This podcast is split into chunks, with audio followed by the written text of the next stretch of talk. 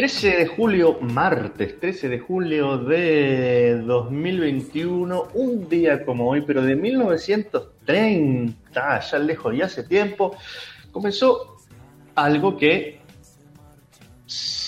después se hizo periódico, va a marcar nuestras vidas y como dijo Fontana Rosa alguna vez, yo calculo los años de mi vida y los cuento en mundiales. En 1930, un 13 de julio de 1930, comenzó el primer mundial de fútbol de la historia, jugado en Uruguay con un partido entre Estados Unidos y Bélgica, que Estados Unidos ganó 3 a 0 y que eh, le permitió hacer una buena campaña en aquel primer extraño, bizarro mundial de fútbol jugado en Uruguay. Esto hay que decirlo porque fue una cosa, una, primera edición del campeonato organizado por, por la FIFA, la Federación Internacional de Fútbol, que ya existía desde 1904 y en 1930 hizo el primer mundial de fútbol de selecciones de países.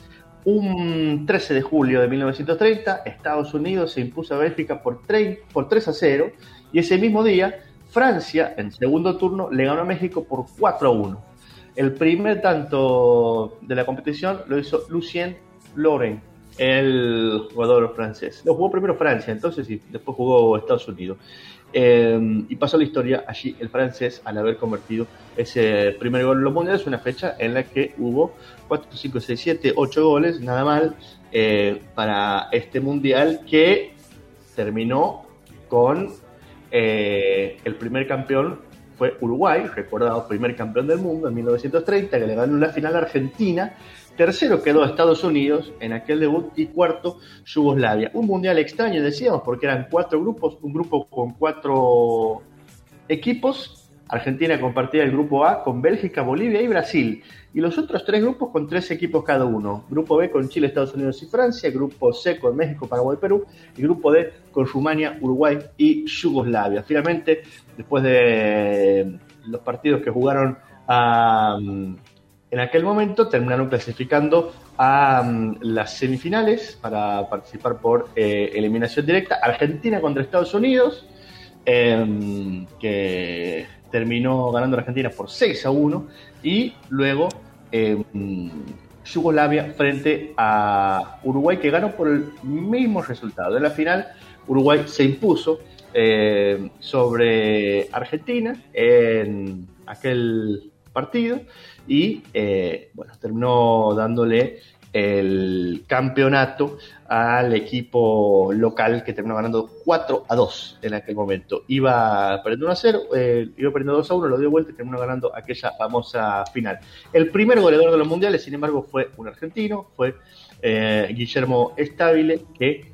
Mm, bueno, tuvo la corona al menos del goleador y subcampeón en aquel primer mundial que comenzó un 13 de julio y esta semana estamos futboleros, campeonizados, bien fervorizados por la Copa América, Messi, la escaloneta y todo lo demás. Vamos a seguir hablando de fútbol probablemente y por eso recordamos el primer mundial que se empezó a jugar un día como hoy.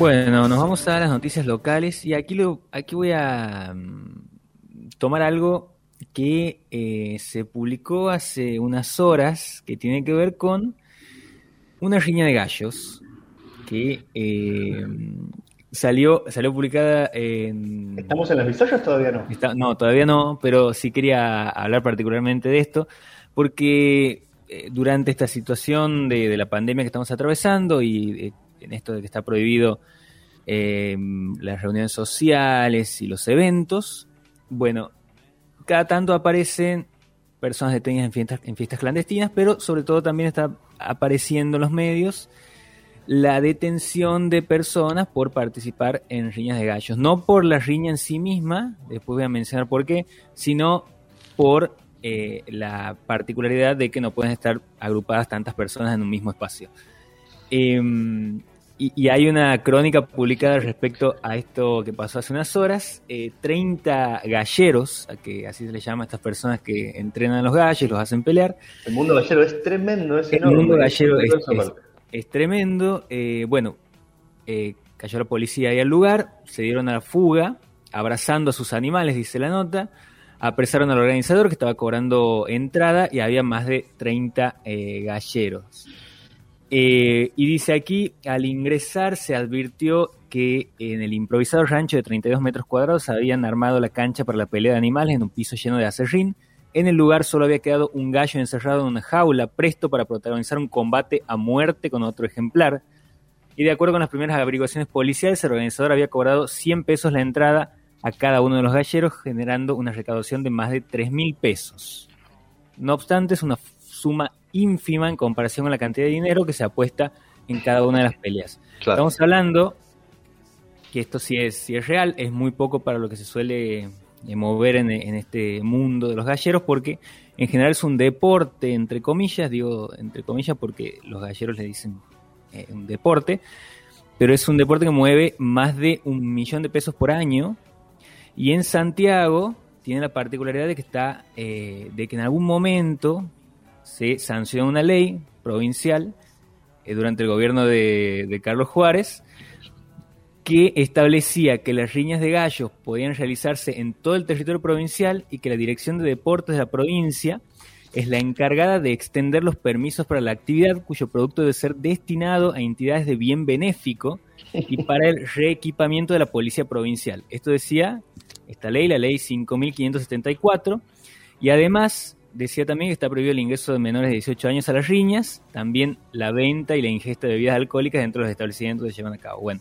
son eh, ahora mismo tres las provincias que tienen como estas excepciones para realizar estas riñas de gallo, que son Tucumán, Santiago y Misiones, mm, pasando un poco por encima de una ley que ya viene, una ley nacional que viene, eh, se, estableció en 1954, eh, que prohíbe, estamos hablando de la ley de maltrato animal, que, bueno, establece penas para las personas que eh, lleven adelante algún acto de crueldad contra los animales, pero ahí se contrapone una cosa también de la tradición, porque varios galleros te dicen que lo heredaron de los padres, de los abuelos, eh, y que incluso te, mm, justifican que hasta, hasta se brindan puestos de trabajo porque necesitan de gente que cuide los gallos, porque no, no, hay, hay personas que tienen eh, empresas profesionales, hoteles, y, y, aún así tienen sus jaulas con gallos y participan de estas riñas. no, y que atraviesa, atraviesa distintas clases sociales. Claro, eso, sí. Y además mueve este, una, un, flujo de dinero importantísimo. Y Santiago está simbólicamente en el mundo gallero muy importantemente ubicado. De hecho, hay una, hay una serie muy buena, recomendable, que se llama Un gallo para Esculapio, que es un policial eh, buenísimo, protagonizado por, por Luis Brandoni y Peter Lanzani, donde la gran final de los galleros que la hacen clandestina en Buenos Aires es en las termas de Riondo y vienen las termas de Riondo y es ahí el, gran final explosivo de la serie en, las termas, donde ocurre bueno, el desenlace y pasan cosas además de la pelea de gallos. Este, así que ahí hay una... Y hay un mundial de gallos también. ¿Hay un mundial de gallos? Hay un campeonato mundial de gallos que, eh, si no me acuerdo mal, en algún momento se realizó en las termas. algún periodista amigo de, de, de las termas me lo comentó alguna vez y que era siempre es de difícil acceso la posibilidad de, conversar con, las personas que están ahí porque, bueno, eh, tienen sus reservas respecto a, ¿no? algún periodista de Buenos Aires también intentó eh, llegarse a las termas y conocer un poquito más de ese mundial y, bueno, quedó ahí, en la puerta nomás. Si uno de los antropólogos más importantes del mundo, que fue Clifford Geertz, le dedicó su trabajo magnífico, señero, que después se enseñó de tres generaciones a la riña de gallos en Bali, imagínate si no será importante y todo un submundo el de los galleros como para tener en cuenta y la cantidad de cosas que pasan ahí. Bueno, y aquí, como para ir cerrando, en, la sección que tenía el diario Liberal de cartas al director, en algún momento alguien, cuando eh, estalló la polémica esta de, las riñas de gallos y todo lo que pasaba con, eh, la situación de maltrato, eh, alguien envió una carta ahí y decía, esta es una actividad milenaria y los gallos llevan en su naturaleza la pelea, lo hacen para sobrevivir. Hubo grandes estadistas mundiales, presidentes de potencias mundiales y emperadores romanos que tenían su gallo de riña. Defendiendo. Contra las organizaciones, por supuesto, claro, defendiendo. Así que bueno, todo un es universo. Una carta, es una carta vieja, ¿no? Una carta vieja, sí. Estamos hablando de 2007, más o menos. Claro, todavía existían. Una belleza. Dejaron de existir en el 2009 las cartas del director. Que ahí pasaron cosas. Eh, bueno, seguimos.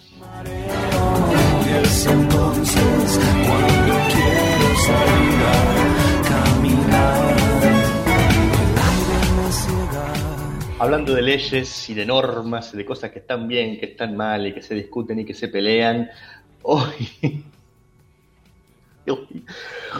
hoy va a haber una importante discusión en el Congreso Nacional porque ha llegado allí, hoy se va a debatir en la Cámara de Diputados el proyecto de etiquetado frontal de alimentos que establece un riguroso esquema de información a favor de los consumidores. Viene desarrollándose ya hace un tiempo la campaña Etiquetado Claro Ya, que se viene desarrollando en, en Argentina, reclamando que los diputados aprueben la ley. Lo que le dice esta campaña es que es tu derecho como consumidor, como consumidora, saber si un alimento tiene exceso de grasas, azúcar o sodio.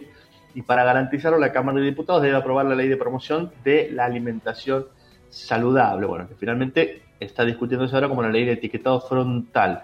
La campaña que está llevándose adelante por distintas organizaciones como eh, Consumidores Argentinos, la Federación Argentina de Graduados de Nutrición, SANAR, la Fundación Interamericana de Corazón, entre otras, eh, lo que plantea es, propone una serie de etiquetas, por ejemplo, para que quede claro y grande en el frente, si ese alimento tiene exceso de azúcares, exceso de grasas, exceso de grasas saturadas, exceso de sodio, exceso de calorías, si contiene cafeína y hay que evitar en niños, si contiene edulcorantes y no es recomendable en niños. Bueno, la Organización Mundial de la Salud y la Organización Panamericana de la Salud recomiendan evitar el consumo de productos ultraprocesados con contenido excesivo de nutrientes críticos y estas organizaciones lo que dicen es que eh, la, la industria de los alimentos tiene que dejar claras esas señales en el packaging de los alimentos en el frente visible. Es algo parecido a lo que pasa con los avisos de, mm, para tomar conciencia con, los, cigarrillos. Que uno lo ve incluso si compra algún producto importado en, un súper, ve que tiene los estos, estos eh, octógonos negros que van ahí en, el frente del, del, packaging y que eh, te, te advierten si tiene exceso de azúcar, de grasas, de harina. ¿no?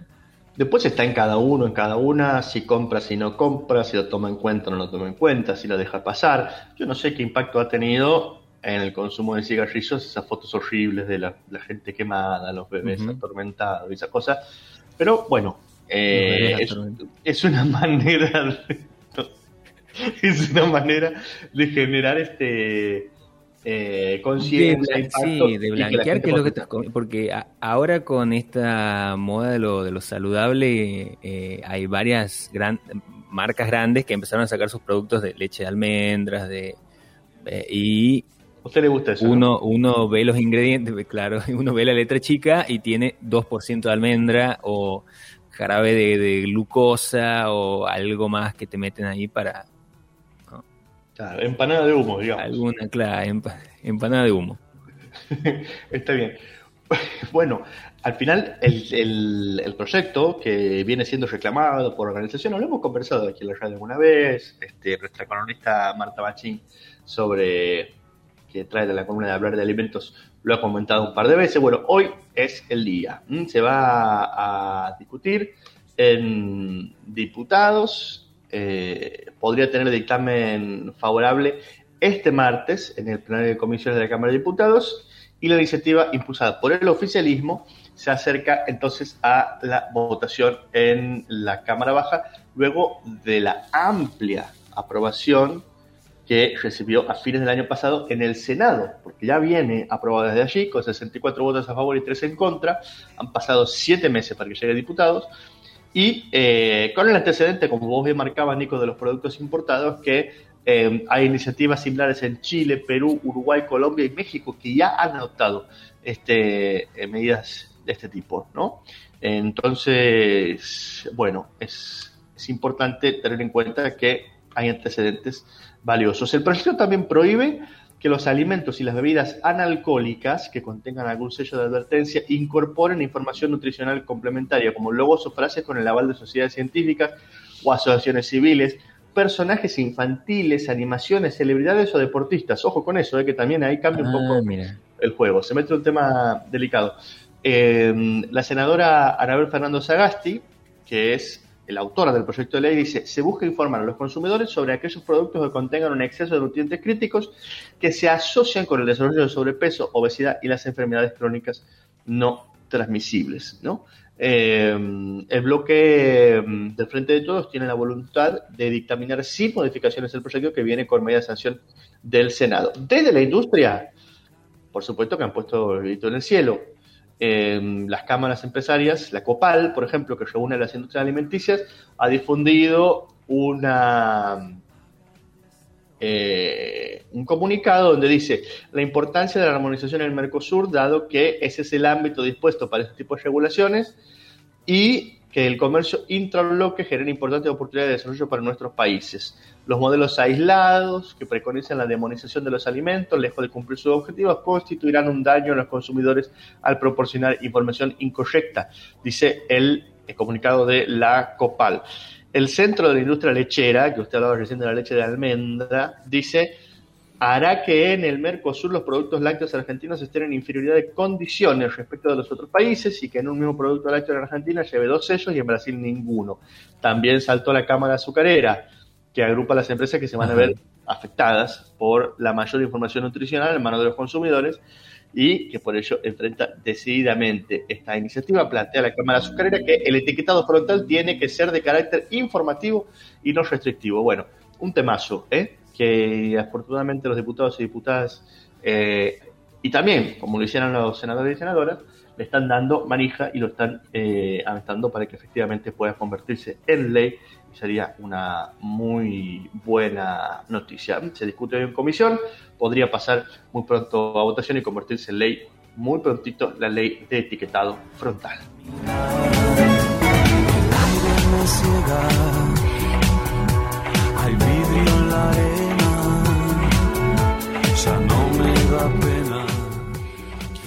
Bueno, nos vamos a lo que está pasando en las universidades, porque están advirtiendo que la bajante del Paraná de este año será mucho más pronunciada que la del 2020, que ya había sido una eh, la bajante más importante del río en los últimos 50 años y dice que esto va a afectar. Concretamente eh, va a acentuar el impacto geomorfológico en el paisaje, un cegamiento completo de cauces y avance del delta eh, en, ese, mm, en ese sentido. Y eh, esto lo menciono porque eh, hay investigadores que están llevando adelante relevamientos respecto a qué está pasando con el Paraná desde la Universidad Nacional del Litoral.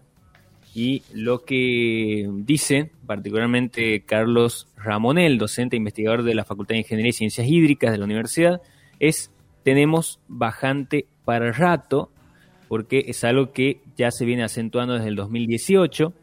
Es alta la probabilidad de un agravamiento de la bajante en el río Paraná con la tendencia prevista. Todo el tramo del río Paraná en territorio argentino alcanzaría niveles de similar orden a los registrados en el año más bajo de la historia, que fue 1944.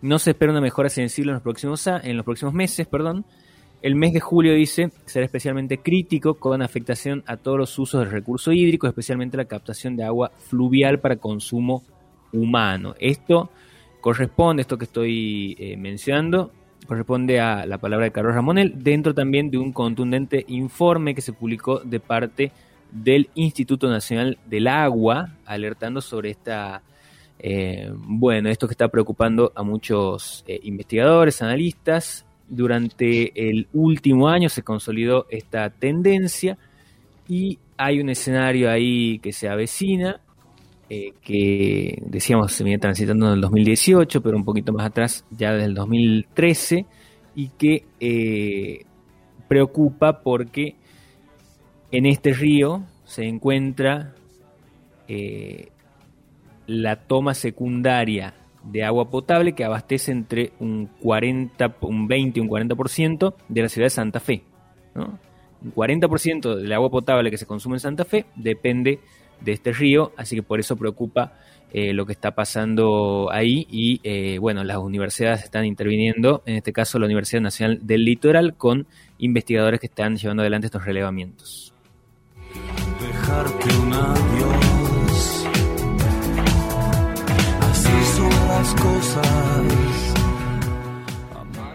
Empiezan a volver las actividades presenciales en la Universidad Nacional de Santiago del Estero y una de ellas y con la que arranca en este caso tiene que ver con una que a más de uno nos vendría bien eh, y que no sé cómo, cómo haríamos porque nos van a empezar a sonar los huesos, los, con las partes del cuerpo, porque es el programa de salud y bienestar eh, de la UNCE, las actividades presenciales que incluyen, incluyen gimnasia funcional, eh, ritmos y folclore. Mm, todo esto presencial en la Universidad Nacional de Santiago del Estero. Comienzan estas actividades presenciales.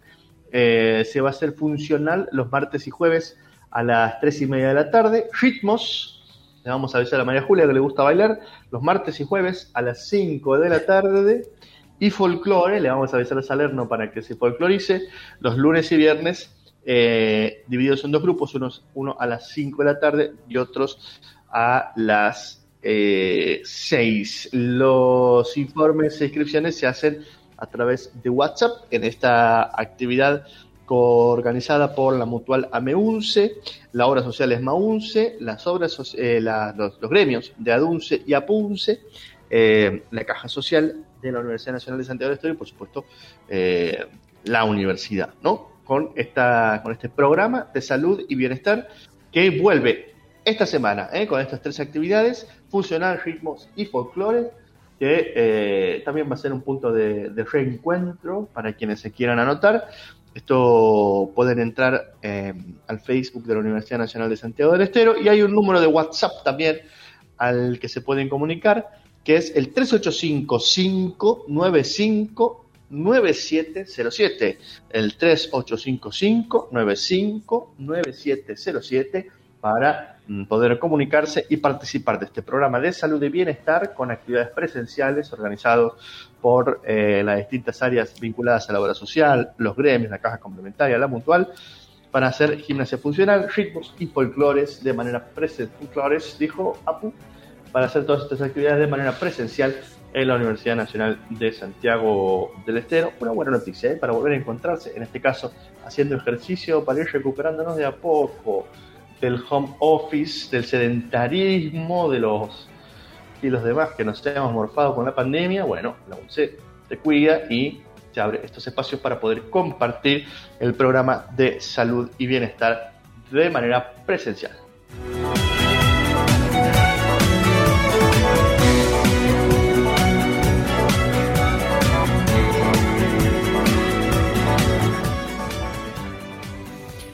Y bueno, nos vamos a las noticias bizarras del día de hoy, el postercito que tenemos en nuestro bloque de eh, noticias.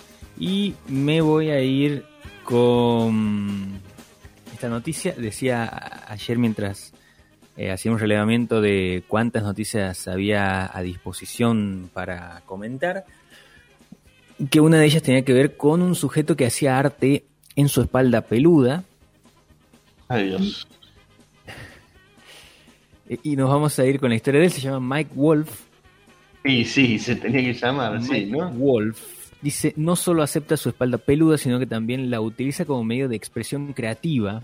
Él mismo crea sus extravagantes diseños su amigo Tyler Harding es el encargado de mantenimiento de sus obras peludas en su espalda. Hasta hace unos años, Mike, como tantos hombres, se avergonzaba por el excesivo, estoy leyendo textual la nota, el excesivo vello de su espalda, que siempre están redactadas de una forma... Eh, hay, no sé quiénes se encargan de escribir las, noticias bizarras en algunas redacciones, pero eh, siempre hay una cosa medio picaresca eh, y, a veces Eh, no, hay perspectiva de género nunca en ninguna noticia bizarra, digamos, vamos a decir.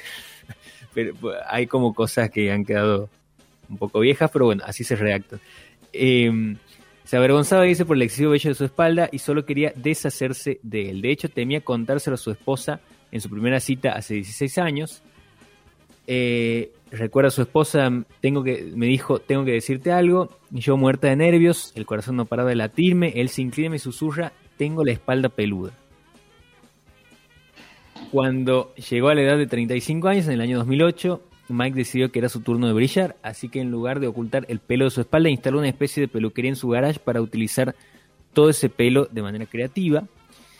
Y comenzó con un boceto y consiguió que Tyler, su amigo, eh, tallara el diseño en el pelo de su espalda. Y así empezó a subir eh, fotos de sus diseños. Dice que tuvo que juntar mucho coraje para pedirle ayuda a Tyler, dada la delicada eh, naturaleza de su petición pero finalmente lo hizo y Tyler accedió a hacerlo de inmediato. Le dije, Tyler, necesito una bandera americana tallada con los pelos en mi espalda. Y él se rió y dijo, bueno. Y ahí eh, nunca pararon de crear cada cuadro eh, que van realizando tarda en promedio cuatro meses en crecer el, pelo y después vuelven a hacer otra obra, así que van subiendo la otra obra, de obra las fotos, sí, hasta tiene un, tiene un calendario que saca eh, por año que eh, lo hace de manera benéfica para un orfanato en Kenia. White People eh, Problem. Así que bueno, ahí está este sujeto que junta, hace un calendario basado en arte creado en el pelo de su espalda para juntar eh, dinero para un orfanato en Kenia.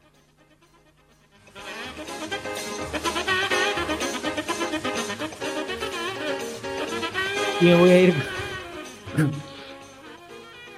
Son cosas que pasan en el mundo, hay temas extraños, cosas que ocurren.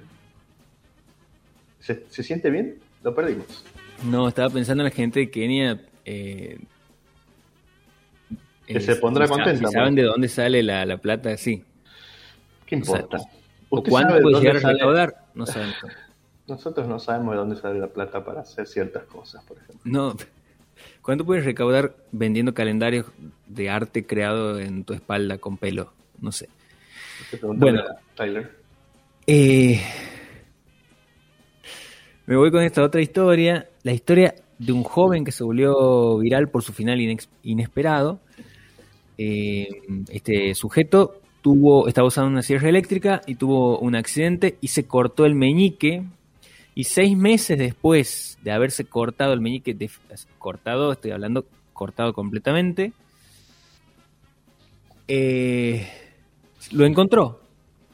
Encontró su dedo seis meses después por supuesto no estaba eh, para nada en buen estado, estaba en, un estado de, de avanzadísimo. ¿Y cómo sabía que era su dedo?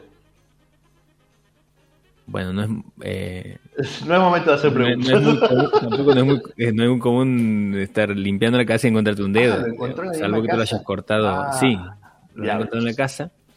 Y con la misma mano que se accidentó, lo tomó y se sacó una foto y lo subió a eh, la red social más, eh, no sé cómo decir, a Reddit, donde pasa cualquier cosa, y los usuarios estallaron al verla. Una usuaria le comentó, estoy bastante segura de que es demasiado tarde para volver a colocarlo, debió haberlo encontrado antes. Comentarios. Eh, otros compartieron su historia de amputación, ahí se hizo viral. Y eh, una, persona también le comentó, mi compañero de trabajo también se cortó eh, en un dedo, pero el pulgar, con una cortadora de carne hace una semana y todavía no lo encontramos. Es algo más común de lo que parece. Mi hermano también perdió un dedo arreglando el auto, ya lo encontró tres semanas después, pero bueno, tampoco se lo pudieron implantar. Y así, muchas personas contando sus anécdotas de cómo perdieron sus dedos y si los encontraron o no. Hay gente para todo. Conclusión, vayan a Reddit porque hay de todo ahí. Es una red social bastante extraña, ¿no? Reddit. Bueno, gracias por este postrecito de noticias bizarras, ¿eh? En la mañana de este bonito martes 13, en el que está de a poquito saliendo, saliendo del sol. Recién me percato que es mar- martes 13. mira. Sí, tenga cuidado con lo que hace. Mm, Ya sabe. No se case ni se embargue, ¿cómo es? ¿Usted mm, es supersticioso? No, pero respeto igual. Entonces igual como un día normal. No soy supersticioso, pero si hay una escalera ahí atravesada en medio de la vereda, no Entonces paso por sí abajo es. por las dudas. Entonces sí es, hágase cargo. Yo me asumo, soy supersticioso. Sí. Pero no, pero hay supersticiones que ya van a, niveles. A nivel trastorno obsesivo compulsivo, sí. Sí, alguna vez he cometido una maldad de una persona que no quería que se derrame sal en la mesa y le ha aflojado la tapa al salero y bueno, Se puso más. Toda la mesa se quedó con llena de sal. Ah, usted es de esos. Sí. Bueno,